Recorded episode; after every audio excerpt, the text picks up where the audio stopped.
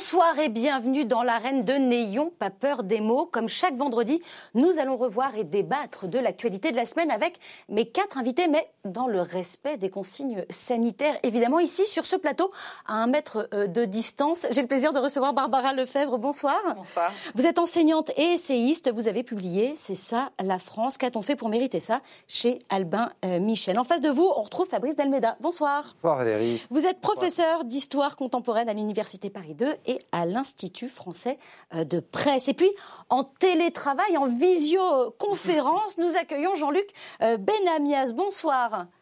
Bonsoir. Vous êtes membre du Conseil économique, social et environnemental. Et comme chaque vendredi, nous complétons euh, cette belle équipe avec un élu de la nation. Il s'est lui aussi connecté ce soir sur NPPM. C'est Julien Aubert. Bonsoir.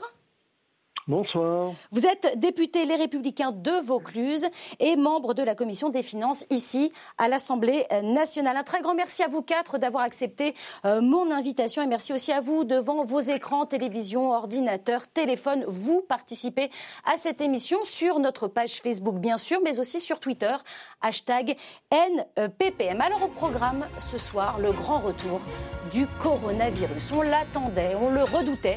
Il semble plus meurtrier que jamais aux États-Unis, on reconfine en Allemagne et au Portugal et la France dans tout ça. Serait-elle faire face à la prévisible seconde vague? Le parquet à la française, comme l'appelle notre garde des Sceaux, est-il contraire à l'indépendance de la justice? Nous reviendrons sur les derniers rebondissements dans les affaires Fillon et Colère. Ils n'ont pas été choisis par tirage au sort, mais avec soin. Et attention, pourtant, mes invités me donneront eux aussi leur avis sur les propositions de la Convention climat. S'il nous reste du temps, nous commenterons ensemble la chorégraphie improvisée par Patrick Balkany le jour de la fête euh, de la musique. Mais pour ouvrir le débat, partons tout de suite aux États-Unis où le coronavirus fait des ravages de la Floride à la Californie. On comptabilise là-bas le pire bilan du monde en valeur absolue, plus de 120 000 morts et près de 2,4 millions de cas détectés. Le nombre de victimes ne fait qu'augmenter depuis deux semaines, mais le président Trump, en meeting samedi dernier dans l'Oklahoma, préfère en plaisanter. Regardez. C'est une maladie qui a le plus de noms. Je peux la nommer Kung Flu. Je peux la nommer de 19 différentes façons. Quand vous menez autant de tests, vous allez trouver plus de personnes, vous allez trouver plus de cas. J'ai donc dit à mes collaborateurs, ralentissez les tests, s'il vous plaît. Ça vous, fait, ça vous fait sourire aussi, Fabrice Delmeda? Non, mais il y a quelque chose de. C'est vrai que dans cette euh, pandémie, il y a quelque chose d'un peu, d'un peu fou.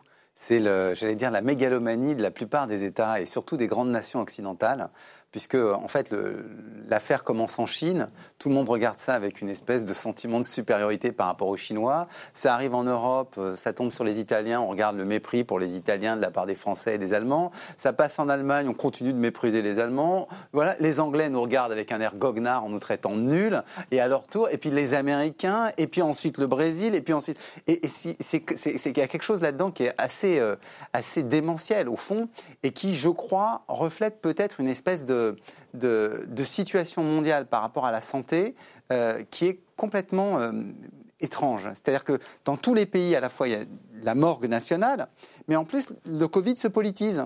C'est-à-dire qu'on n'a pas un regard technique dessus, on n'a pas ça devient tout de suite une question politique. Et, mmh. c'était déjà une question politique dans l'organe international qui est censé coordonner les politiques de santé, l'OMS, dont, dont, on voit bien qu'elle a eu des réactions qui étaient on va dire au début très très euh, marqué par euh, l'importance du gouvernement chinois à leurs yeux euh, et, peut-être depuis présidente de l'OMS pendant de nombreuses années, Margaret Chan, qui était elle-même issue de, la Chine et qui était donc très pro-chinoise d'une certaine manière. Et maintenant, ils essayent de rééquilibrer. Donc, donc là, moi, c'est un peu ça qui m'inquiète pas pour cette pandémie qui s'achève d'une certaine manière et qui, même si elle rebondit, on est d'accord, mais, mais d'une certaine manière, on connaît un peu, mais on se doute bien qu'il y a d'autres euh, cas qui vont surgir dans les années qui viennent, et on a l'impression qu'il y a une espèce d'inconscience maladive et une volonté de, transformer ces questions qui sont d'abord hmm. technique et médicale. Donc Trump comme un peu d'autres dans le monde, Trump quoi. comme Bolsonaro, mais, comme nous, on a été pareil. Enfin, vous voulez que je vous raconte comment le jeudi soir, avant les municipales, tout va bien, puis le samedi, tout va mal. Donc nous aussi, on a politisé ça. Hein, hmm. Julien Aubert, le, le Texas, qui a très vite euh, enregistré, euh, pardon, entamé son, déconfinement, euh, aujourd'hui enregistre un, record d'infections. le nombre d'hospitalisations a doublé là-bas. Comment vous regardez la réaction de Donald Trump? Pour moi, elle est relativement inconséquente, mais je, trouve que c'est moins le problème du Covid que, du président américain, qui en réalité agit comme un un enfant euh, avec euh, des saillies alors qu'il y a des milliers de morts, je trouve assez indécent si vous voulez. Et ça montre bien à quel point la démocratie américaine a, baissé euh, ces, ces, ces, 20 dernières années. J'aurais jamais cru qu'une personnalité comme celle-ci puisse être élue et, et j'aurais encore moins cru qu'elle puisse rester crédible tout au long de son mandat. Mmh. Ensuite, on sait très bien qu'il s'est comporté durant cette crise avec il était très fantasque. Hein. il a recommandé aux Américains de boire de la javel quand même. Donc euh, voilà, tout, tout y est passé. Et puis ensuite, il y a eu une instrumentalisation du, du médicament euh, dans la course à la présidence qui a fait définitivement été politisé le sujet, avec d'ailleurs, je pense, une contamination du, débat au-delà des mmh. États-Unis. Merci, merci beaucoup pour euh, cette, cette, réflexion. je vais rebondir justement sur ce que vous venez de dire, Julien Aubert, avec vous, Barbara Lefebvre. Est-ce qu'il est indécent, Donald Trump? Il y avait de l'indécence, euh, comme le pointait Julien Aubert. Est-ce que vous êtes d'accord avec cela? Il est indécent au même titre, comme l'a dit euh, Fabrice Almeida, de, tous les politiques qui effectivement euh, au lieu de s'emparer de la question d'abord de, santé publique et de, des, précautions et de la politique sanitaire, ont commencé effectivement là aussi à faire de la politique, y compris sur la question d'un médicament, parce que la question de l'hydroxychloroquine, même si on ne va pas revenir là-dessus, c'est pas le professeur Raoult qui a politisé cette question, c'est la réaction euh, euh, d'un certain milieu euh, médical et des politiques contre son, ses propositions qui en ont fait cette personnalité maintenant dont on, on pourrait classer dans euh, les iconoclastes politiques. Mais on va en parler juste après. Euh, de toute façon, Donald Trump, euh, c'est du divertissement, c'est de l'entertainment. La politique américaine, c'est de l'entertainment. Les campagnes électorales, c'est pas seulement celle de Trump, mais, celle d'Obama, celle de Clinton, c'est toujours comme ça. Donc là, je pense qu'il y avait aussi une partie de, l'humour trumpien. C'est pas, c'est un peu l'humour, c'est parce qu'il y a plus fin, hein. mmh. mais je pense que voilà, il y a cette part de, de divertissement qui nous est encore un petit peu étranger. Je ne sais pas si ça va continuer. Pour combien de temps encore Oui, voilà, pour combien de temps encore? Quand on entend des bigards et compagnie, on se dit que euh, on va tomber encore plus bas, parce que je pense que quand même, euh, euh, on, trouvera peut-être que Donald Trump, c'est c'est la Pléiade à côté de, de, de, Monsieur Bigard. Mais je crois que le vrai problème, c'est qui aujourd'hui est concerné aux États-Unis par cette épidémie et qui en sont les, les principales victimes. Or, on observe que, comme la plupart du temps dans l'histoire des épidémies, ce sont les plus pauvres. Les plus pauvres, bien sûr. Euh, mais ça, c'est pas nouveau. Là, aujourd'hui, on entend certains nous expliquer c'est horrible, c'est une épidémie qui touche les plus pauvres, c'est la preuve des inégalités sociales. Non, ça a toujours été comme ça. La peste, les historiens ont montré qu'elle touchait les plus pauvres davantage puisqu'ils vivaient euh, de façon euh, beaucoup plus... Enfin, il y avait une densité humaine beaucoup plus importante et ils avaient aussi une proximité avec les animaux qui étaient porteurs d'un certain nombre de parasites, de, de, bactéries et de virus. Donc la question des densités humaines, la question des densités de circulation pour le virus, mais aussi aux États-Unis euh, leur mode de vie. Hmm. D'ailleurs, c'est le mode de vie des Chinois qui a conduit à ce que euh, cet élément pathogène euh, passe à, l'humain, hein, le fait que de l'animal, de l'animal bah oui, les interrelations, les interrelations animal-homme, hmm. c'est ce qui explique justement l'émergence de plus en plus importante. D'ailleurs, Ebola, c'est pareil, c'est le fait de manger de la viande de brousse qui a fait que cette, ce coronavirus aussi est arrivé plus vite. Donc, aux États-Unis, ils ont eux aussi leur habitus euh, euh, diététique et culturel qui euh, fait que les populations pauvres sont aussi celles qui ont des comorbidités plus importantes, avec des questions d'obésité, etc. Et puis vous avez un autre élément on en parle peu, mais je pense que c'est un élément important. Si les populations euh, afro-américaines sont très touchées, et on a vu aussi en France, c'est très peu expliqué, mais j'ai discuté avec beaucoup de, professeurs de, réanimation, il y avait aussi en France une représentation importante de populations euh, soit d'Afrique subsaharienne, soit euh, des, Outre-mer, en raison de la drépanocytose, par exemple. Et la drépanocytose est une maladie qui atteint les, organes via le système cardiovasculaire, et donc la maladie du coronavirus touche aussi cet, élément. Donc, Bien sûr. il y a ces données-là qui sont des données euh, qui sont liées aussi à des questions purement médicales et non, non pas politiques. On va, on va revenir euh, sur tout ça en détail, mais euh, je voudrais dépasser le cas simplement des États-Unis. Vous parlez de l'Allemagne, Jean-Luc Benamias. Il y a un retour mmh. là-bas au confinement pour 640 000 Allemands. Qu'est-ce qui s'est passé? On a déconfiné trop tôt là-bas? Je ne crois pas. L'Allemagne s'est très bien, très bien occupée du Covid, tout le monde le sait. Le nombre de morts en Allemagne est égal, était euh, peut-être un dixième du nombre de morts en France. Non, j'aurais revenir sur, le, sur ce virus. Ce virus est, issu euh, des chauves-souris, hein, tout le monde le sait, des chauves-souris historiques, hein, celles qui vivent dans des cavernes euh, et qui passent différents virus. C'est pas le premier. Il y a eu Ebola, il y a eu le SRAS, il y a eu H1N1 et il y en a eu plein d'autres depuis, euh, depuis plus d'un temps. La différence, c'est que là, on est directement touché les pays occidentaux. Euh, généralement, Ebola, c'est resté euh, énormément en Allemagne. Donc ce virus passe par d'autres animaux, ça a été euh, euh, les vaches, ça a été les poulets, euh, ça a été d'autres. Et là, c'est passé par ce pauvre pangolin qui n'y est strictement pour rien. Hein. Voilà, c'est le fait qu'on ait déforesté de manière extrêmement forte un certain nombre de lieux qui étaient des lieux historiques de, de forêt ancestrale, qui fait que ces, animaux, surtout la chauve-souris, se rapprochent de l'être humain. Je le dis, c'est euh, pas très drôle ce que je vais dire, mais nous aurons d'autres virus dans les, euh, années qui viennent. Et sur le Covid, proprement dit, non, pour l'instant, euh, on n'arrête pas de parler d'une seconde vague, mais par exemple, ce qui se passe à Pékin, c'est pas une seconde vague, c'est une première vague, car Pékin n'avait été que fort peu touché. Alors on verra si en novembre, décembre prochain, si c'est comme la grippe, et là je ne fais pas une comparaison euh, comme l'avaient fait d'autres personnes en se trompant. Je dis, est-ce que ce virus va disparaître? Le SRAS a disparu. Hein est-ce que ce virus va revenir? Je n'appellerai pas ça seconde vague, j'appellerai ça épisode successif d'arrivée du Covid. Voilà. Est-ce qu'on aura trouvé un médicament? Est-ce qu'on aura trouvé un vaccin avant tout cela? Je n'en sais rien. Il y a beaucoup de recherches. Ce que je sais, c'est qu'il va falloir apprendre à vivre avec tout cela de manière régulière. Et selon les pays, les pays ont eu des différences d'attitude. Alors voilà, pour finir sur M. Trump, écoutez, euh, euh, le plus important de ce qui s'est passé avec M. Trump, c'est que son meeting de rentrée électorale a été un total bide. c'est vrai, c'est vrai. Voilà, alors la boucle est, bouclée. Vous nous avez bouclé la boucle, euh, Jean-Luc Benamias. Alors maintenant, je voudrais parler de la France. La France, dans tout ça, saura-t-elle esquiver une éventuelle seconde vague euh, de coronavirus? En tout cas, euh, regardez, le ministre de la Santé nous l'assure, Olivier Véran, met tout en œuvre pour éviter de devoir un jour reconfiner. Mais peut-on faire confiance au ministre et à son entourage? Il en est un qui en doute. Il était reçu euh, cette semaine ici même à l'Assemblée nationale, auditionné par les députés membres de la mission d'information transformée en commission d'enquête sur l'impact, la gestion et les conséquences de l'épidémie euh, de coronavirus. Vous l'avez reconnu, on écoute le professeur Raoult. La décision du confinement, euh, comme la décision des dans la rue, des masques dans la rue, ne repose pas sur des données scientifiques établies, claires et démontrables. Ça ne sera jamais démontré.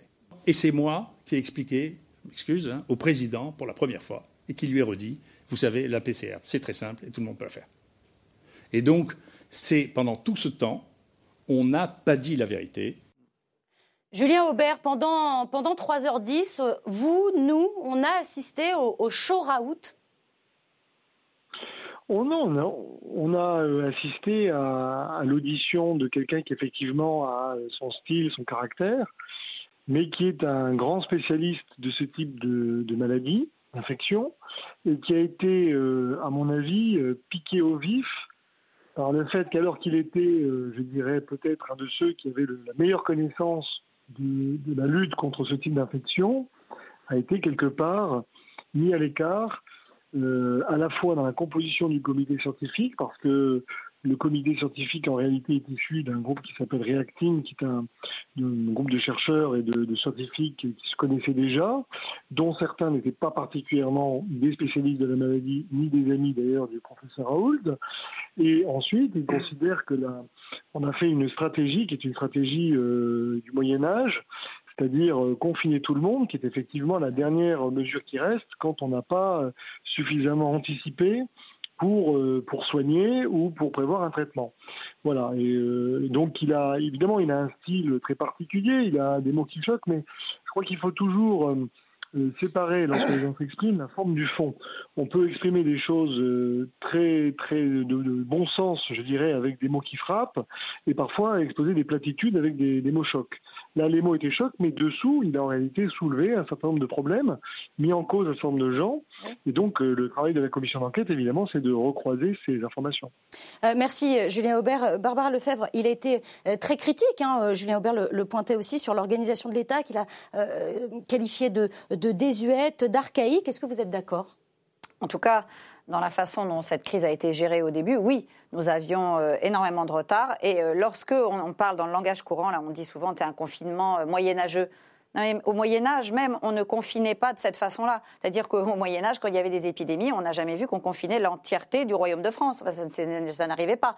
On, confinait, si on devait confiner, ça pouvait être euh, une région, enfin même pas. très localement. Très localement, et, parfois même on ne confinait pas du tout, parce que c'était, c'est à partir d'une certaine époque, plutôt l'époque moderne, où sont apparus effectivement ce dont parle d'ailleurs le professeur Raoul, puisqu'à Marseille ils sont bien placés pour les connaître, c'est les Lazarets, euh, qui sont apparus d'ailleurs en Italie euh, au moment des épidémies de peste où là, oui, on, mettait en quarantaine les gens qui étaient soit susceptibles d'être contaminés, soit qui avaient été contaminés. Surtout qu'à l'époque, vous aviez le temps de déclencher un petit peu la maladie, vu que les, trajets, euh, les navires mettaient euh, plusieurs mois pour arriver euh, mm. jusqu'en Europe. Alors qu'aujourd'hui, en 24 heures, vous n'avez pas le temps d'incuber. Hein. Si vous attrapez le coronavirus en Chine et que vous arrivez 12 heures ou 15 heures plus tard en Europe, vous n'avez pas eu le temps d'incuber. Donc là, évidemment, votre maladie va se déclencher plus tard. Donc déjà, l'usage de ce terme moyenâgeux pour dire que c'est arriéré, ça n'est même pas historiquement vrai.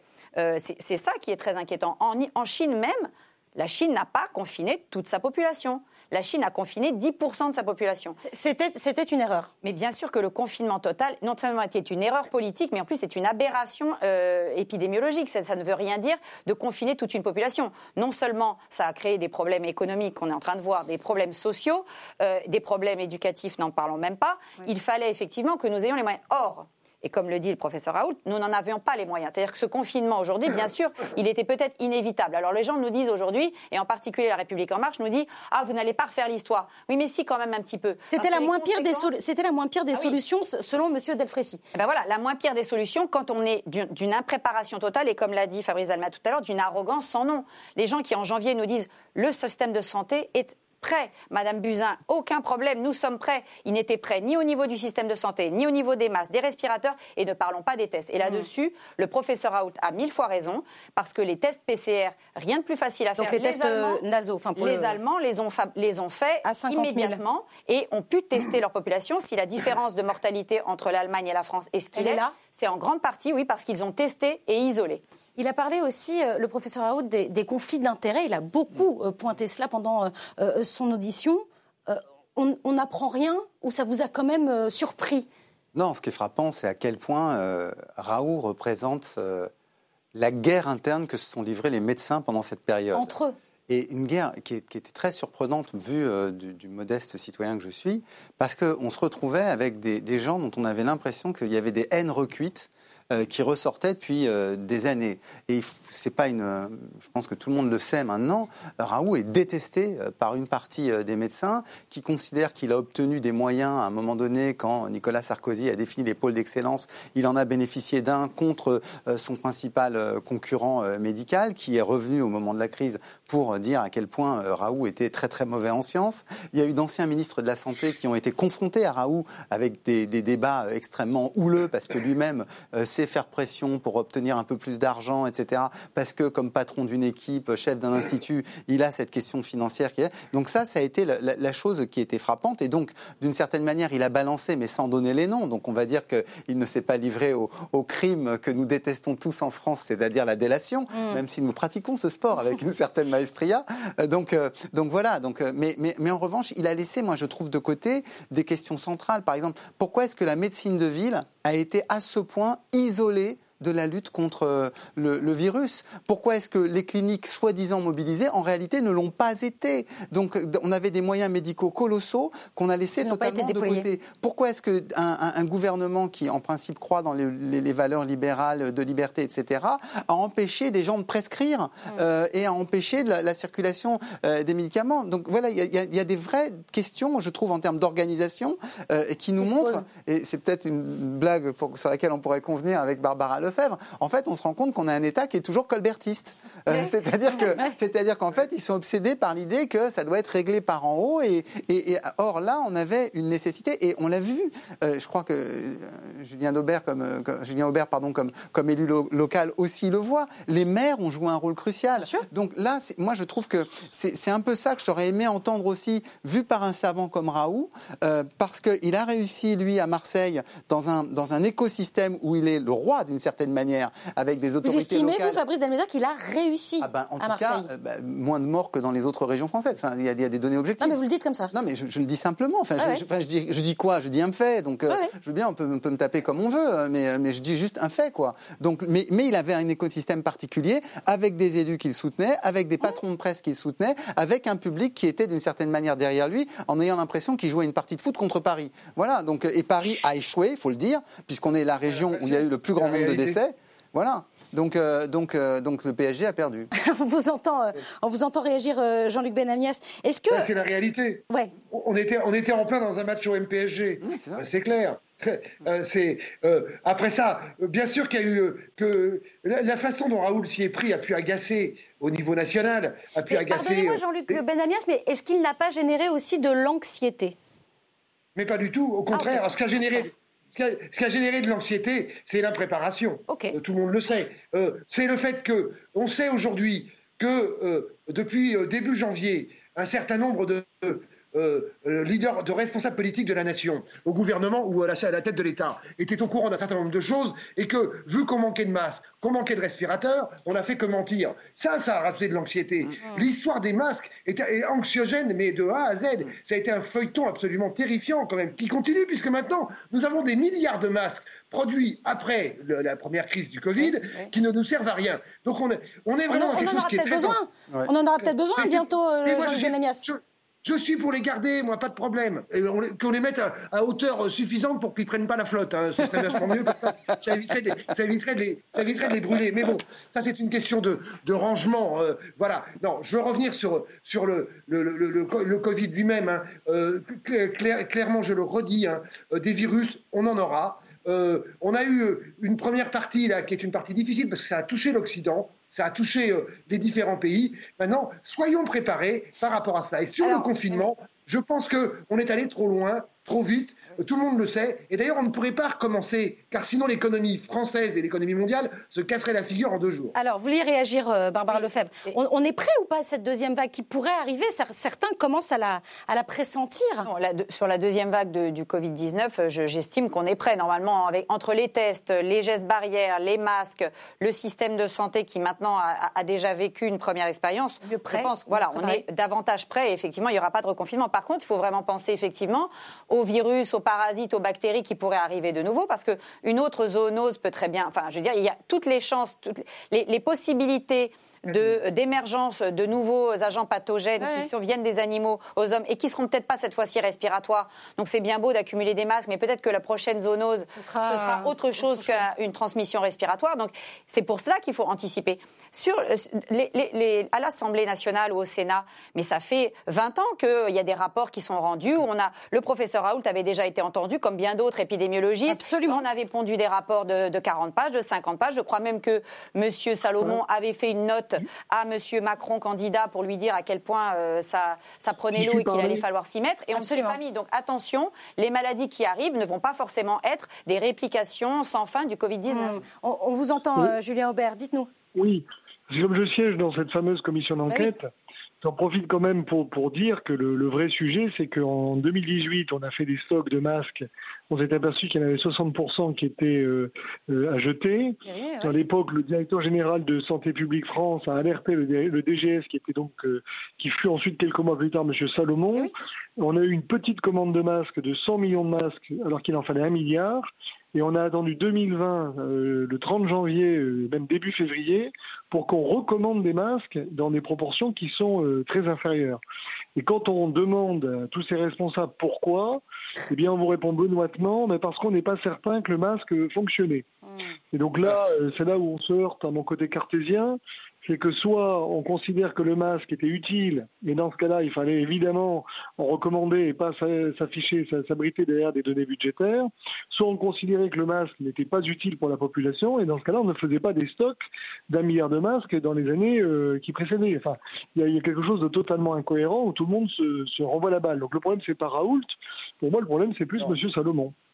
Euh, L'Élysée a, a, annoncé euh, ce jeudi que le chef de l'État euh, avait, avait, installé une mission d'évaluation de l'exécutif sur la gestion de la crise du coronavirus. Alors ça va être quoi, Fabrice Delmeda La guerre entre la, commission de l'Assemblée face à celle de l'Élysée. Puis alors, le, le, elle sera présidée par euh, l'infectiologue épidémiologiste suisse Didier Pitet, qui est suisse. Ouais, non, ce qui est drôle, c'est cette culture de l'auto-évaluation euh, contre laquelle je me suis élevé depuis des décennies parce qu'on nous l'impose à l'université, qu'on perd un temps considérable là-dessus. Là, je la vois appliquée en politique, donc ça me fait, ça me fait encore plus me marrer, parce que je me dis que c'est vraiment le, là, le, truc complètement fou, c'est-à-dire des élus qui sont en principe contrôlés euh, euh, par des élus, euh, qui sont en principe contrôlés par des électeurs. ben, on va avoir une mission qui va nous re, Donc, donc il y, a quelque chose d'un peu, d'un peu comique et d'un peu risible. Et c'est vrai que ça, pour moi, c'est le, le moment où on sent la démocratie malade. C'est-à-dire quand on en arrive à avoir des instances politiques qui se mettent comme objectif d'être évaluables comme des entreprises, parce que cette culture d'auto-évaluation, d'auto-évaluation vient du consulting et vient du marché d'une certaine manière, eh bien là, je me dis qu'on n'a rien compris. C'est-à-dire qu'on en est, on est dans la, dans la confusion des méthodes et dans la confusion des, des, des, des, principes. Et là, il y a quelque chose, moi, qui me, qui me gêne. Alors, il y, a, une méthode aussi euh, euh, qui, a été, euh, qui a été inventée, mise, mise sur le marché, j'ai presque envie de dire, de, par le gouvernement, c'est l'application Stop Covid. regardez ce titre du Figaro. Voilà, Stop Covid, peine à faire ses preuves. Euh, cette application, elle a prévenu 14 personnes pour 1,8 million de téléchargements. Jean-Luc Benamias, c'est beaucoup d'efforts pour un, bilan très maigre Mais plus personne, quand on lance ce genre d'opération, il faut qu'il y ait une confiance de la population. Vous regardez là encore une fois la comparaison avec l'Allemagne, qui ont mis un système, les, les citoyens allemands ont confiance dans leurs dirigeants. En France, vu tout ce qu'on vient de voir, personne n'a confiance dans ce stop hmm. Covid. Hmm. Et donc, on est dans un résultat absolument négligeable, qui par ailleurs nous coûte euh, des centaines de millions d'euros, qui irait beaucoup mieux, de mon point de vue, pour euh, augmenter les salaires des aides-soignantes, des infirmières et du monde médical et de la santé. Bon, c'est facile à faire, c'est facile à dire, mais je le dis quand même. Donc voilà. Donc, euh, ce résultat était attendu, on le savait. Il y a des études d'opinion qui sont faites par rapport à cela. Et l'opinion publique et nos concitoyens ne croient plus après toute cette période, en n'importe quelle déclaration par rapport au Covid des gouvernants et du président de la République. Et donc, ce, ce stop Covid, eh bien, il va tomber, euh, il va tomber à l'eau très rapidement, et puis on dira c'est un bide. C'est un peu comme les avions renifleurs, pour ceux qui sont les plus anciens. très bien. pour la, pour la, référence. Allez, je voudrais, je voudrais qu'on fasse une, une petite pause euh, dans l'émission. C'est le grand retour des fake news ou pas. Vous aussi, hein, vous jouez à la maison, bien sûr. Nous allons ensemble rétablir la vérité euh, concernant des informations glanées sur la toile. Alors, parfois prononcées par des responsables politiques. Vous allez tout simplement me dire sur ce plateau, et vous, ah, en, en visio conférence. Vous allez euh, me dire si ce que je vous annonce est vrai. on pourrait, on pourrait. Non, c'est chacun pour soi. Hein. Euh, le monde est dur aujourd'hui. Barbara Lefebvre, c'est chacun pour soi. Alors fake news ou pas, c'est maintenant. Et on commence tout de suite avec cette première affirmation. La dernière statue du maréchal Pétain a été déboulonnée à Vichy. C'est Olivier Faure, premier secrétaire du Parti socialiste, qui relaie cette information sur son compte Twitter. Est-ce qu'il a raison? Un point, évidemment un point. Plusieurs, Et eh oui, bien sûr. Mais, mais la priorité, voilà, moi je l'ai entendu tout de suite, un point pour Fabrice. Alors il s'est complètement fait avoir, Olivier Faure. Il a repris une blague, une invention du site belge Nord Presse. Et puis le maire de, le maire de Vichy hein, s'est empressé de confirmer il n'y a jamais eu euh, de statut de Pétain à Vichy. On nage en plein délire. Allez, on poursuit avec euh, cette seconde info, ou un Fox, comme dirait l'Académie française. Figurez-vous que le président tchétchène Ramzan Kadyrov oh, a commenté les images de violence à Lyon en déclarant ceci les actes étaient corrects. ça c'est vrai. J'imagine très bien le président euh, tchétchène affirmer une telle chose. Vous imaginez bien Barbara le faire. C'est très vrai. Euh, il a même précisé sur son compte euh, Telegram. Mhm.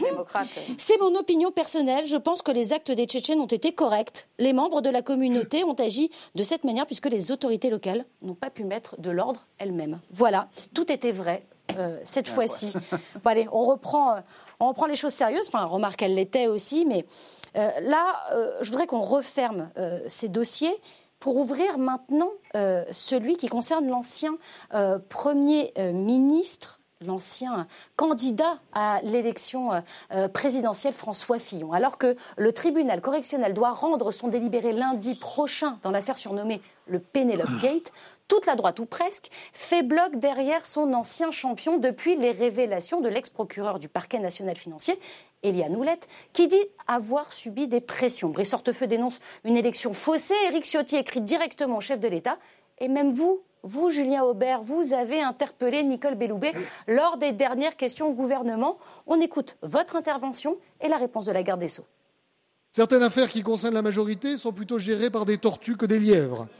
Mes questions ne visent pas à contester le lien parquet-garde des Sceaux, et encore moins à trancher sur le fond de l'affaire, mais portent sur l'impartialité de la justice. Je le dis et je le répète devant vous, nous pouvons donner des instructions générales, mais nous ne pouvons pas donner d'instructions, je parle de la garde des Sceaux, d'instructions particulières dans des affaires particulières, et c'est tout à fait essentiel. Alors, on va organiser un, petit duel, un duel par visioconférence interposée. On est capable de tout dans cette émission.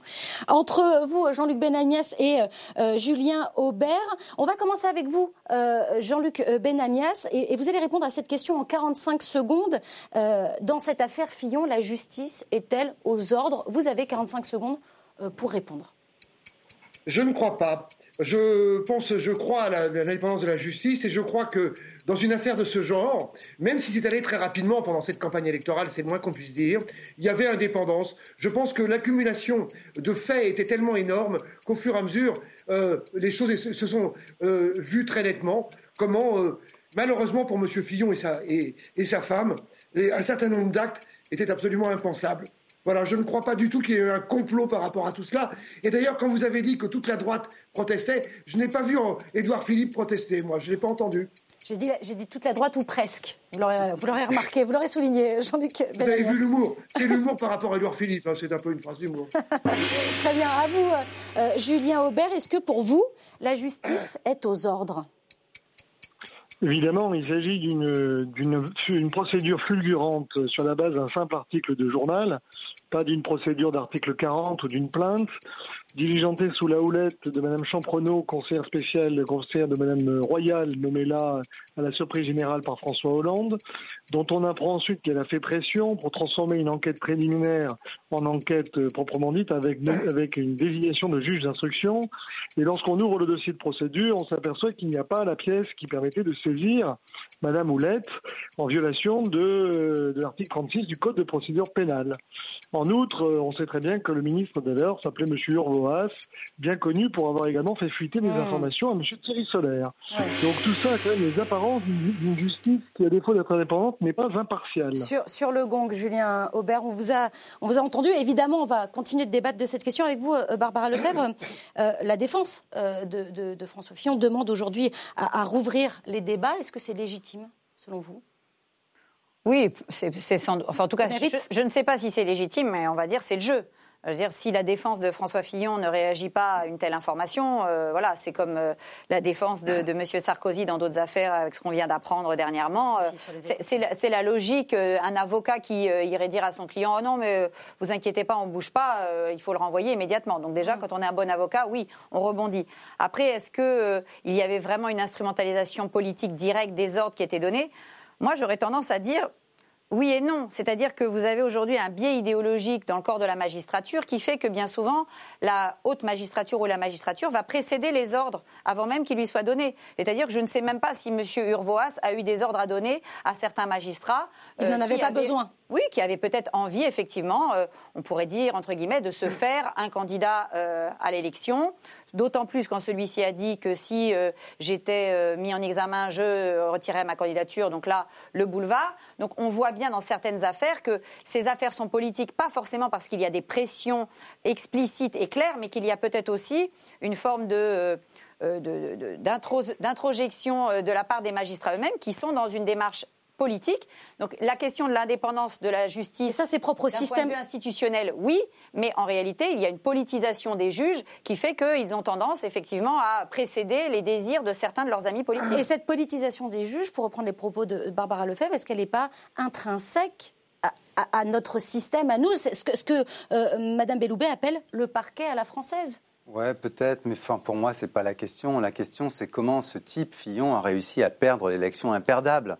C'est le vrai débat et c'est ça que LR n'arrive pas à digérer. Ah oui. C'est-à-dire que LR a, a, vécu avec. Il refont encore, il rejoue ben, encore ben, l'élection. Ben oui, mais c'est parce que c'est insupportable. Je veux dire, c'était donné que LR allait remporter la présidentielle. Je veux dire, on a tous cru pendant deux ans qu'Alain oh. Juppé allait être président, puis que Fillon allait être président. Non, non, je vous laisserai reprendre après Julien Aubert, mais pour, pour je vous donnerai la parole. Mais, mais, vraiment, euh, et, et, on était persuadé même que Fillon serait président de la République. Et puis là-dessus, patatrac. Alors patatrac, patatrac, il y a le fond et puis ensuite, il y a la question euh, judiciaire. Moi, je ne voudrais pas que LR se défende uniquement à partir des questions de procédure, parce que ça ressemble beaucoup aux délinquants. Vous savez, les délinquants au pénal, ils, disent toujours il y a un vice de forme. Et c'est un petit peu ça que LR joue en ce moment. Je trouve ça dommage. Moi, la question, c'est sur le fond. Et sur le fond, on voit bien que Fillon, par rapport à ses électeurs, il y a eu un divorce. Et donc, il faut à un moment donné admettre, tourner la page. Après que Antonin Lévy, euh, euh, Maître Cornu-Gentil ou Jean Veil, qui sont d'excellents pénalistes, euh, jouent la procédure, et essayent pointe, de rouvrir, et pointe, etc. Je trouve ça parfaitement normal. Mais, mais d'une certaine manière, celui qui a planté le match, il faut quand même le dire, il s'appelle François Fillon. Parce que c'est même pas la première question, c'est la question des costumes qui a dégoûté tout le monde. Et ça, c'est pas un problème judiciaire. Donc, faut, faut, faut quand même à un les moment costumes, en plus, c'est un petit coup de Sarkozy. Hein. Et il faudrait pas que LR perde à nouveau de l'énergie, alors que se profile une élection qui n'est peut-être pas complètement plantée devant eux. Hmm. Vous, vous, perdez de l'énergie, euh, Julien Aubert, même avec votre question là aux, questions gouvernement. Non, je crois qu'il confond deux choses. Vous confondez le fond de l'affaire qui doit être tranché par la justice et le fait que mystérieusement, euh, chaque fois que nous avons un leader politique à droite, il se retrouve, euh, comme par hasard toujours, avec des procédures qui d'ailleurs euh, n'aboutissent pas toujours. Je vous rappelle quand même que dans l'affaire Big Malion, M. Copé a été blanchi, et ça a détruit une partie de sa carrière. Et je vous rappelle que M. Sarkozy a été poursuivi par toute une série de, procédures dont on s'est aperçu ensuite qu'elles n'avaient pas de fondement. Il y en a encore, et, il y a M. Wörth qui a été innocenté aussi. Oui. Et M. Wörth. Et dans le cas d'espèce, pour François Fillon, moi je ne préjuge pas du fond, mais euh, vous forcez de reconnaître, quand vous dites, on il a planté son affaire. Excusez-moi, si on n'avait pas eu une justice TGV avec, sur la base d'un simple article de journal, euh, des magistrats qui hein, décident pas de charge de, mener, de mener une enquête avant le résultat de l'élection présidentielle, euh, bon, peut-être que les, la face du monde n'aurait été changée. Je ne vous dis pas qui n'est pas responsable de ce qui est arrivé. Je dis simplement que, par exemple, vous prenez l'affaire de M. Bruno Leroux, euh, ancien ministre socialiste, qui a exactement les mêmes caractéristiques d'affaires que M. Fillon. Ça fait trois ans que son affaire est encalminée dans les oubliettes de la place Vendôme.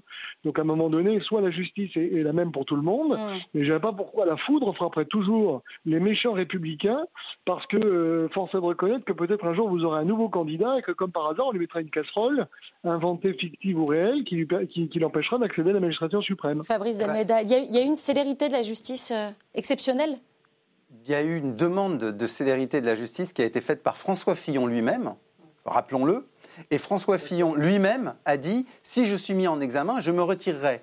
Et ça a un peu agacé un certain nombre de gens qu'il ne le fasse pas. Il faut quand même s'en rappeler. Mais il n'imaginait pas qu'il puisse être mis en bah, examen bah en 48 bah heures. Oui, bah oui. Donc ça, c'est quand même ça. Et puis, deuxième chose, c'est quand même François Fillon lui-même qui a accepté les costards. Il faut quand même à un moment donné se, mettre, se, rappeler les choses, Monsieur Aubert. Et ça, ça, franchement, après la première, la première secousse, celle-là, elle a tué l'affaire. Et c'était en hmm. pleine l'affaire, le début de l'affaire Pénélope était déjà lancé, et il a accepté dans ce moment-là c'est le piège que lui a tendu M. Bourgi. Moi, je suis désolé. mais non, vous savez très bien que ce qui a fait exploser la campagne de Fillon, c'est que vous avez une partie de ses troupes qui est partie en face, et que comme par hasard, d'ailleurs, dans les, dans, les, dans les connexions entre le pouvoir en place de l'époque et ceux qui sont partis, il y avait des informations déjà qui transitaient. Donc, euh, effectivement, les costumes. On peut se consoler comme ça.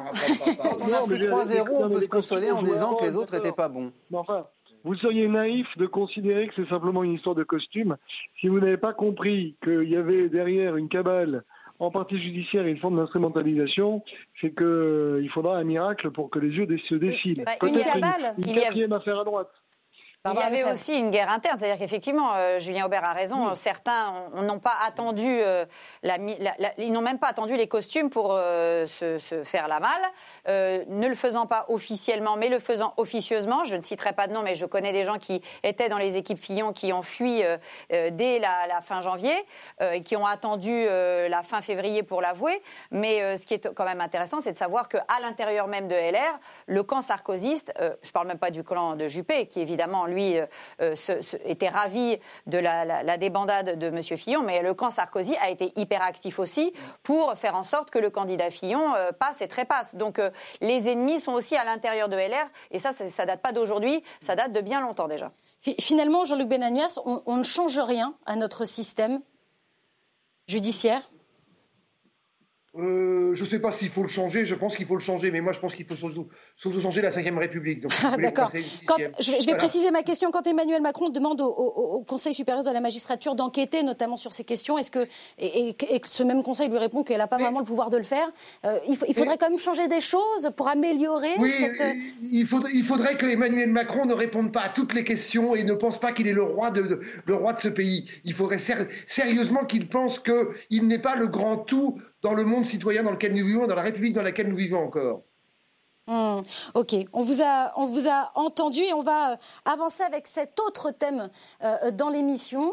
Euh, et cette initiative, comme l'une des réponses à la crise des Gilets jaunes, Emmanuel Macron avait organisé il y a quelques mois un nouvel exercice de démocratie participative, la Convention citoyenne pour le climat. Les 150 citoyens volontaires tirés au sort ont rendu leurs conclusions 149 propositions qui seront passées en revue par Emmanuel Macron lundi prochain. Il en sélectionnera euh, quelques-unes. Euh, je reste avec vous, euh, Jean-Luc Benamiès. Du coup, le, le, CESE ne sert plus à rien? Non, au contraire, vous voyez bien que c'était dans, les locaux même du CESE ce qui se passait là. les locaux alors Non, non, non. Merci, hein, merci de, leur avoir prêté vos, locaux, c'est gentil. Soyons sérieux. Non, je vous taquine, bien sûr. Vous avez, totalement le droit de me taquiner, je prends ça avec beaucoup d'humour, vous en faites pas. Non, euh, on s'est posé beaucoup de questions, les associations, les représentants qui sont membres du CESE, les artisans, les syndicalistes patronaux, les syndicalistes de salariés, de l'agriculture, les organisations non gouvernementales comme les organisations environnementales, de savoir euh, si en quelques semaines ou en quelques mois, 150 citoyens allaient pouvoir euh, débattre et faire des propositions sur le fond. Le bilan, c'est que quand même, ils y sont arrivés. Mmh. Alors, je sais qu'il y a une grande polémique sur ont-ils été tirés au sort ou pas. Et bien sûr, c'est des volontaires. Alors, quand vous regardez la salle et quand vous regardez les gens qui sont représentés, c'est bien une représentation de, en CSP, quoi, en catégorie socio-professionnelle. Voilà. Euh, j'espère, moi, quand même, que cette première expérience, qui est plutôt, de mon point de vue, réussie, euh, sera euh, mis, permettra de faire un certain nombre de, propositions et qu'on ne s'arrêtera pas uniquement sur le fait de savoir si sur les autoroutes, on roule à 110, soit 130, soit 120. Il y a beaucoup d'autres propositions, voilà. J'espère aussi qu'Emmanuel Macron, par rapport à cela, saura en tirer les conséquences, car c'est lui-même qui a lancé cette initiative, vous l'avez rappelé, et faire que on est vraiment, s'il s'agit de décision, un référendum à multiquestion, avec un certain nombre de positions. Je crois que ces, ces référendums existent en Suisse, en Italie, aux États-Unis, dans pas mal d'États. On devrait passer à cela, mais je sais que la Ve République est très bloqué par rapport à tout ça. On, va revenir sur, euh, justement sur ces 149 propositions euh, dans le détail, mais euh, juste avant, je voudrais organiser maintenant un petit, un petit duel, mais sur ce plateau entre vous, ah Fabrice, et, vous, Barbara, avec cette question. Vous voyez, c'est le titre de notre thème. Est-ce que cette Convention citoyenne pour le climat c'est un peu en marche vers le progrès? Fabrice Dalmeda, vous avez 45 secondes pour répondre à cette question. Moi, je ne crois pas. je ne crois pas que ce soit en marche vers le progrès parce qu'au fond, j'ai l'impression que c'est traité par le président comme un petit gadget de plus. Parce que cette pratique des comités citoyens tirés au sort, en fait, elle vient des politiques municipales. C'était dans les comités de quartier et c'était l'occasion de faire surgir des idées neuves pour des, problèmes qui se posent, j'allais dire, relativement localement, là où au fond on n'a pas le maillage pour descendre auprès des choses.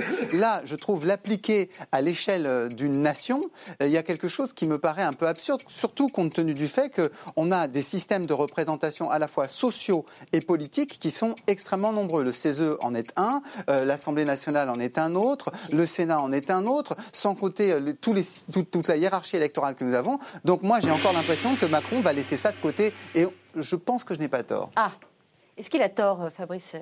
Non, il n'a pas tort du tout. En marche vers le progrès, ça porte bien son nom. C'est vraiment fait pour servir le, le, ripollinage macronien de peut-être cette, cet acte 3, acte 4, on ne sait plus parce qu'on n'arrive plus à suivre le nombre d'actes. Donc la, réinvention macronienne sera effectivement dans l'incantation euh, écologiste, mais dans cet écologisme toujours très moralisateur et très écologisme des bobos de métropole. Parce que c'est quand même là que les écologistes font leurs plus gros scores électoraux. Hein. Ils font rarement leurs scores électoraux en zone périurbaine ou en zone rurale. Hein. Ils font pas ça euh, dans les endroits où on, roule au diesel et où on fume des clopes. Hein. Les, écolos, c'est plutôt là, les CSP++, où on peut effectivement euh, euh, aller consommer bio tranquillement. Donc effectivement, là, on est dans l'incantation. Cette convention climat était hors d'ordre de l'incantatoire. Et par ailleurs, quand la modération est faite par un militant comme M. Dion, Cyril Dion. Voilà, comme Cyril Dion, qui avait préalablement distribué euh, à ses Français représentatifs un socle de connaissances sur l'écologie. Eh bien, on peut, se doute, on peut euh, euh, quand même avoir des doutes sur la neutralité aussi des intervenants de cette convention. Qu'est-ce que vous en pensez, vous, Julien Aubert Qu'est-ce que vous en pensez? Est-ce que c'est -ce c'est une bonne formule? Est-ce que c'est un nouveau modèle qui sera applicable aussi pour plein, dans plein d'autres domaines, selon vous? C'est de la manipulation, cette ah convention citoyenne. C'est pas une convention citoyenne, c'est le congrès d'Épinay. Quand, la présidence est, partagée entre Mme Tubiana, qui est une ancienne militante de la Ligue communiste révolutionnaire, conseillère de Lionel Jospin, et M. Thierry Pêche, qui est ancien fondateur du think tank PS Terra Nova, et l'un des plus éminents soutiens d'ailleurs de l'Aquarius. Le rapporteur, M. Blanchet, qui est un ancien du syndicat étudiant de gauche euh, la FAGE. Dans les experts, vous trouvez Michel Colombier, conseiller principal de Ségolène Royal, Jean Jouzel, candidat PS Place Publique, conseiller climat de Benoît Hamon, Jean Grosset, conseiller social du premier secrétaire du PS, Jean-Christophe Cambadélis. Vous comprenez qu'en réalité, ces 150 citoyens ont été pris en main par euh, des gens qui avaient euh, qui ont des idées, mais pas du tout de manière neutre. Et du mm. coup, vous arrivez à la fin à des, propositions qui sont en réalité la fameuse écologie politique dont on nous rabat les oreilles, euh, uniquement basées sur la coercition. comment est-ce que les propriétaires vont pouvoir faire de la rénovation thermique ou énergétique? On ne demande pas, mais on lui impose, on le contraint. Et face à ceci, moi je propose une eh ben. écologie humaniste qui prenne en compte l'homme par rapport à l'environnement. Et d'ailleurs, tout à l'heure, Mme Lefebvre disait ces écologistes politiques ne sont pas élire dans les campagnes, ces mêmes campagnes d'ailleurs, qu'ils qu'ils emmerdent, pardonnez-moi l'expression, avec leurs éoliennes et avec leurs règles qui on, vous on vous entend pester euh, euh, depuis, euh, depuis votre, ordinateur, Jean-Luc.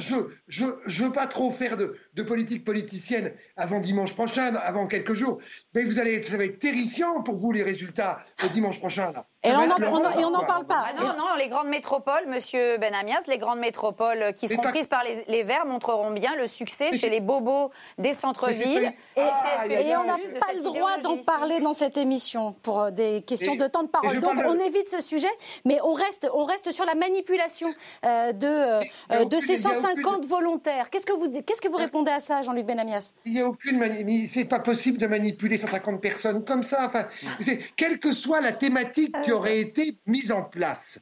Alors, on aurait pu prendre une autre thématique sur la sécurité, par exemple. Hein, la sécurité en France. Eh bien, vous auriez, vous auriez vu que 150 citoyens euh, qui auraient euh, été. Euh, donc, il y aurait eu des invitations de gens qui s'occupent de la sécurité, M. Alain Boer et, plein d'autres personnes, pas uniquement des gens issus de la droite ou de la gauche, des gens de la société civile et ainsi de suite. Et vous auriez vu que ces 150 citoyens, évidemment, après neuf mois de travail, auraient sorti un certain nombre de propositions par rapport à la sécurité qui auraient été dans l'air du temps. Et effectivement. Et bien sûr que oui. Et bien sûr que oui. Et, vous voulez répondre aussi, non, mais juste un petit mot, Julien Aubert, juste un petit mot à Jean-Luc Benamias. Est-ce que vous avez vraiment l'impression, Jean-Luc, que ce qui sort là est très différent de ce qui serait sorti d'une Assemblée nationale ou euh, du CESE. Vous voyez ce que je veux dire Donc, euh, Bien sûr. Ben ouais, ben donc à quoi Vous voyez Moi, c'est juste ça. Je trouve qu'à l'échelle d'une nation, prendre 150 personnes, forcément, on retombe là-dessus, quoi. Hmm. J'étais dubitatif, François, par rapport à cela, totalement dubitatif, comme l'ensemble des gens représentés au CESE et comme beaucoup de parlementaires, aussi bien au Sénat qu'à l'Assemblée nationale. Dubitatif sur le système. Mais quand je regarde, j'ai pas envie de dire à 150 citoyens qui ont bossé comme des malades, qui ont participé même pendant la période Covid, tout ce que vous avez fait, c'est de la merde. J'ai pas envie de leur dire ça. Non, bah, pas envie pas ça. Mais c'est, Non, on, on dit pas ça. On dit juste, on dit que- juste, c'est pas très différent de ce que font les, les assemblées sûr. existantes ou le CESE, d'accord. c'est tout. Ça-. Là, vous avez raison euh, sur un point. Euh, Ça ne peut pas être, comme vous dites, euh, dire qu'on met ça à la poubelle. Arrêter les zones commerciales périurbaines, enseigner l'agroécologie dans les lycées agricoles ou demander à ce que les produits euh, euh, euh, vendus en France soient obligatoirement réparables. Euh, C'est-à-dire Ah enfin qu'on reconnaisse la valeur d'usage et non plus toujours en permanence la valeur d'échange des produits. Ça, effectivement, ce sont des euh, choses qu'on retrouve dans la Convention citoyenne, mais qu'on retrouvait partout, y compris chez des gens qui sont ce qu'on pourrait appeler des défenseurs de l'écologie souverainiste. Parce que l'écologie Oui, souverainiste, me semble-t-il, n'a pas été entendue euh, parce que là, quand vous parlez des éoliennes, vous, vous hurlez tout de suite, mais excusez-moi, les éoliennes, ils ne concernent pas effectivement la plupart du temps les électeurs qui viennent voter pour les Verts. Oui, oui, c'est pas dans les, les grandes villes ou à l'île de- sur la Sorgue ou en face de l'île de Ré, hein, les éoliennes. hein. Et Bah, les centaines de milliers de pylônes à haute tension que nous avons depuis 40 ans en France. Oui, oui, avec. C'est facile à recycler. C'est facile à recycler les éoliennes et euh, de la même. Aussi- Oui, alors donc. aussi donc- difficilement que les pylônes à haute tension. Oh oui, bah bien sûr. Alors, est-ce que la question, veut nous en mettre partout. La, la question, c'est est-ce que ça abîme un, peu la, la- la représentativité? Euh, Les députés de tous bords hein, euh, s'inquiètent euh, de ce genre euh, de formule. On l'a entendu déjà sur ce plateau. Euh, L'ascenseur qui euh, partirait hein, des citoyens pour aller directement euh, à l'Élysée ne convient ni aux, ré- ni aux républicains ni aux socialistes. On écoute Damien Abad et Boris Vallot. Ce que je ne veux pas, c'est que le Parlement soit complètement absent de ce processus démocratique-là. Et je vois bien aujourd'hui qu'on est en train de faire euh, convention citoyenne, président de la République, référendum, et que le Parlement euh, est exclu de, de toutes ces discussions. Donc euh, la convention citoyenne, c'est bien, le Parlement, c'est mieux. Je pense qu'il faut qu'elle soit institutionnalisée euh, et qu'il y ait une réflexion sur une réforme institutionnelle qui organise la participation citoyenne, non pas euh, en concurrence euh, des parlementaires, mais en complémentarité. Et il faut le faire parce que sinon, il peut y avoir la tentation, notamment du président de la République, de disqualifier par euh, euh, la Convention citoyenne le travail des parlementaires. Vous vous sentez euh, disqualifié, Julien Aubert, par ce, ce- ce type Non, de moi, formule je, je me sens pas. Non, moi je me sens pas disqualifié. Si vous voulez, moi je crois à la démocratie représentative parce que moi je rendais compte, j'ai été élu pour représenter des gens. Euh, ces 150 citoyens, moi je ne les connais pas. Je maintiens qu'ils ont été instrumentalisés. Je maintiens aussi, d'ailleurs, moi vous savez, euh, je suis d'accord avec M. Benamias pour faire un référendum parce qu'à un moment donné il faut trancher. Si on continue d'ailleurs à faire de l'écologie qui, en réalité ne prend pas en compte les réalités humaines, euh, c'est la meilleure manière, à mon avis, de dégoûter les Français de l'écologie. Donc moi, je suis d'accord pour un référendum. Euh, je ne suis pas d'accord avec M. Benamias sur le fait qu'il dise que la Ve République, elle marcherait très bien. C'est M. Macron qui invente euh, des bidules euh, à chaque fois qu'il y a une crise. Il a, il a créé son propre truc. À la limite, moi, je suis pour supprimer certaines institutions. Je suis pour la suppression du CESE, vous voyez. Donc je vais très loin dans les économies. Mais pour ce qui concerne, si vous voulez, le Parlement, ce que je trouve incroyable, c'est que dans le même temps, je faisais une commission d'enquête sur le sujet de la transition énergétique. Moi, on m'a jamais dit, tiens, venez expliquer votre, vos conclusions qui ont quand même occupé les parlementaires pendant, pendant six mois cette fameuse convention citoyenne. Donc c'est là où je me dis, euh, ça a été fait à côté, et c'est dommage parce que euh, bien, bien utiliser effectivement la démocratie participative, ça peut permettre d'amener des idées, mais si par, avance, en réalité, vous organisez trop les choses pour aboutir à certaines conclusions, bah, vous avez quelque chose dans lequel les gens ne se reconnaissent pas. Et on pourra me dire ce qu'on veut, mais le citoyen, moi, que je croise dans la rue, il se demande comment on est parti d'une crise des Gilets jaunes euh, où c'était effectivement le problème de, de la mobilité, et on termine avec la baisse de la vitesse sur les autoroutes. On marche sur la tête. Euh, Jean- Jean-Luc Benamias, euh, on le sait, euh, maintenant, Emmanuel Macron va regarder ces 149 propositions, il va piocher parmi elles et puis, et puis en faire peut-être un, discours, des annonces lundi. Comment, comment, vous, comment vous regardez, vous, ce, cette suite, cette espèce de digestion du travail qui a été fait? Hum, Avec angoisse. Car je, je, je- j'ai, j'ai- j'ai extrêmement. Je suis inquiet par rapport aux déclarations que pourra faire le président de la République et l'utilisation qu'il pourra en faire. Voilà. Moi, je, je vous l'ai dit, je pense que vous avez compris. Euh, J'étais dubitatif par rapport à cette euh, représentation euh, qui était en doublon du CESE, du Sénat, de l'Assemblée nationale, par rapport à un certain nombre de propositions que l'on connaît dans la société, notamment des Mm. propositions écolo historiques qu'elles soient d'ailleurs écolo, de droite, de gauche ou autre. Voilà. Après, je, reconnais le travail qui a été fait. Je suis inquiet parce que je pense que lundi, tout ça va tomber dans un. Lundi, il va parler de ça, puis euh, très vite, on va reparler du remaniement. Donc très vite, ça va tomber, tout ça. Très, euh, vite, ça va être mélangé. Vous avez vu l'agenda d'Emmanuel Macron en, juillet, il est absolument gigantesque. Euh, tout ça va se. Se chevaucher. On en reparlera lundi. D'un mot, vous voulez juste conclure oui, surtout, Il faut se rappeler de ce que Emmanuel Macron est venu leur dire sur place. Il leur a dit je vais reprendre certaines de vos demandes sans filtre, mmh. sans filtre. Donc encore une fois, est-ce que alors là peut-être que l'excuse de la crise économique, le changer les choses, la réinvention fera mmh. qu'il dira ah je vous avais promis quelque chose que je ne pourrais pas faire. Donc encore une fois, les fausses promesses, le grand débat, etc., tout ce qui a suivi. Mais euh, peut-être que là, maintenant, vraiment, Emmanuel Macron va comprendre qu'il doit retourner sa langue cette fois dans sa bouche avant de parler. Affaire à suivre euh, lundi. Allez, un tout euh, dernier tour de, table avec cette sonnerie de téléphone qui est celle des tontons flingueurs et celle aussi de Patrick Balkany. dernier tour de table avec ces, images, un pas de danse improvisé par donc Patrick Balkany le soir de la fête de la musique à Levallois-Perret. libéré pour raison de santé, son déhanché tente à prouver qu'il a plutôt la forme, Patrick Balkany. Euh, la toile s'est enflammée. Euh, vous, comprenez la colère des internautes, Fabrice Dalmeda D'un mot, vraiment. Balkany, un mot, c'est euh, ça, dure depuis 1997 première condamnation à l'inégibilité. Hmm. Et à chaque étape des procédures, eh bien, nous avons le droit à un coup d'éclat. Ok. Encore un coup d'éclat, Julien Aubert, comment vous avez regardé ces images? Moi, je suis, enfin, je considère, si vous voulez, que quand vous êtes condamné et qu'on vous relâche pour raison de santé, vous faites petit, mm. vous essayez de ne pas vous faire remarquer et vous bénissez le ciel de pouvoir être en famille et vous évitez de vous mettre devant les caméras des réseaux sociaux. Mm. Est-ce que c'est ce que vous pensez aussi, euh, Barbara Lefebvre? Oui, euh, c'est notre mini-mini Trump. Voilà, mais à l'échelle de Levallois. Donc euh, il peut effectivement parfois, mais lui il atteint plus rapidement, je trouve effectivement le ridicule et l'indécence parce que là effectivement, quand on a été condamné et qu'on prétend avoir été aussi malade qu'il a été, et, enfin il l'a été hein, sans doute, hein, il a quand même eu une grave atteinte des intestins, il a des problèmes de dos. Euh, voilà, je, pense qu'il y a des gens qui aujourd'hui ont du mal à se remettre du Covid, qui sont pas en train de se déhancher dans les rues. Mais bon, c'est le show Balkany. Euh, euh, quand c'est pas lui, c'est sa femme. mais c'est aussi une autre époque. Et espérons aussi qu'on tourne, que la droite aussi tournera la page de, cette période balkaniste. un dernier mot, Jean-Luc Benamia, sur, sur ces images. Alors, Patrick Balkany s'est exprimé à la télévision. Il, a dit que c'était sa, sa gymnastique de la journée. Comment vous, comment, le, comprenez cette le plus, le plus indécent pour moi, hein, en dehors de ces images, le plus indécent, c'est l'invitation pendant plusieurs minutes ah. sur une chaîne d'infos. Hum. Donc, euh, donc on, a, on a conclu sur, euh, sur la même chose. Eh bien, je vous remercie. Je vous remercie infiniment. C'est fini pour notre gymnastique intellectuelle à nous. Euh, voilà, sur ce plateau, c'est la fin de l'émission. Merci à tous les quatre d'y avoir participé. Merci aussi à vous de nous avoir suivis. Le débat est à revoir sur le site lcp.fr, en replay sur les box Orange, mais aussi en podcast sur toutes les plateformes audio. On se retrouve la semaine prochaine, mais d'ici là, n'oubliez pas que l'important n'est pas de convaincre, mais de donner à réfléchir. Allez, salut